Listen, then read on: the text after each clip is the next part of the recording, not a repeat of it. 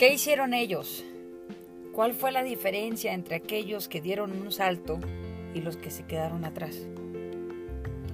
Solo 4 de cada 100 trabajadores en México ganan más de, de 15.429 pesos al mes.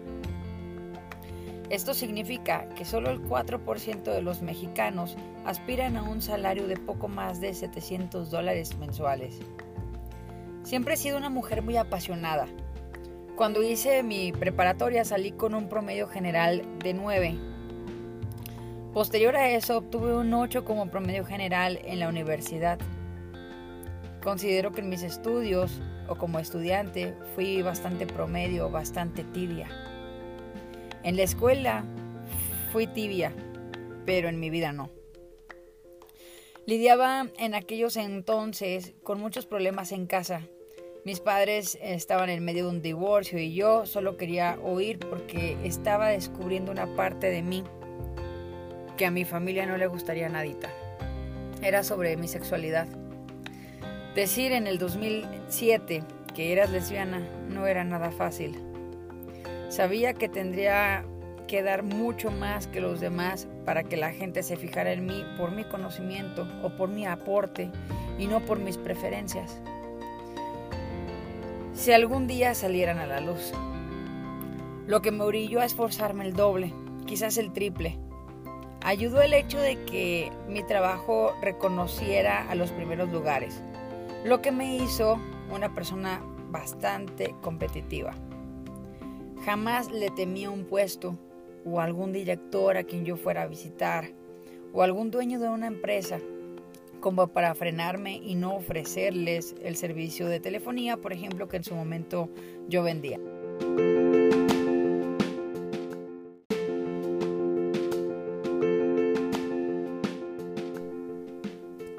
Cuando tenía 20 años, pasé de ser una ejecutiva de ventas a ejecutiva de ventas corporativas, enfocada en aquellos peces gordos, que si bien eran difícil de pescar, cuando caían podían salvar tu mes o hasta darte un bono extra. Estaba en la universidad y entraba a las 7 de la mañana, salía de ahí a las 12 del día y entraba al trabajo a las 12.30 del día. De ahí salía hasta las diez y media de la noche, me quedaba hasta el cierre. Me encantaba seguirme capacitando, seguir aprendiendo y creciendo. He vendido desde radios de comunicación hasta tractocamiones. Sinceramente jamás me ha dado miedo vender nada. Jamás tuve miedo. Mi hambre por crecer, por seguir aprendiendo, siempre fue más grande que cualquier miedo. Desde mis 18 años pertenezco a ese 4% mencionado. No es presunción. Me intriga mucho saber qué hice o qué dejé de hacer como para seguir creciendo en este país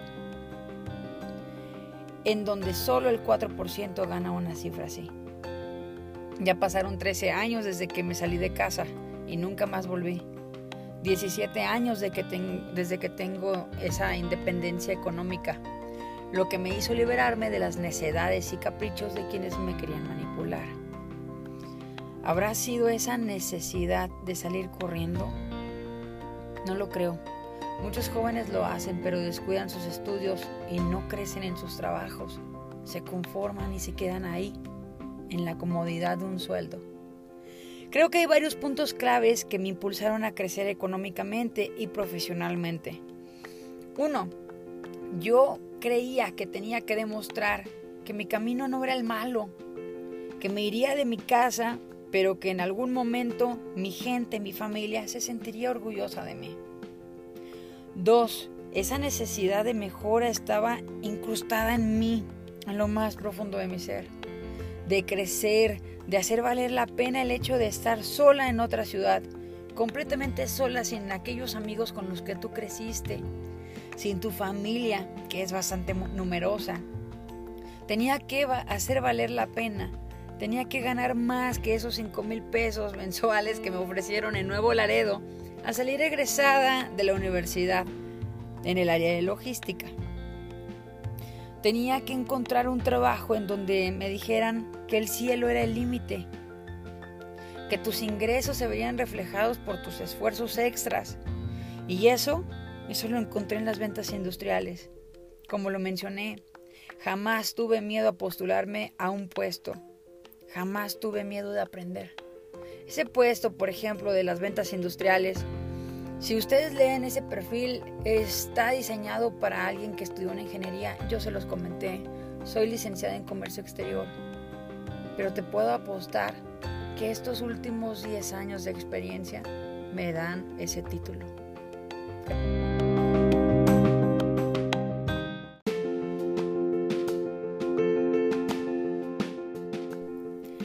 Expongo mi caso porque es el más cercano, evidentemente. Y te podría exponer otros en donde llego a ciertas conclusiones.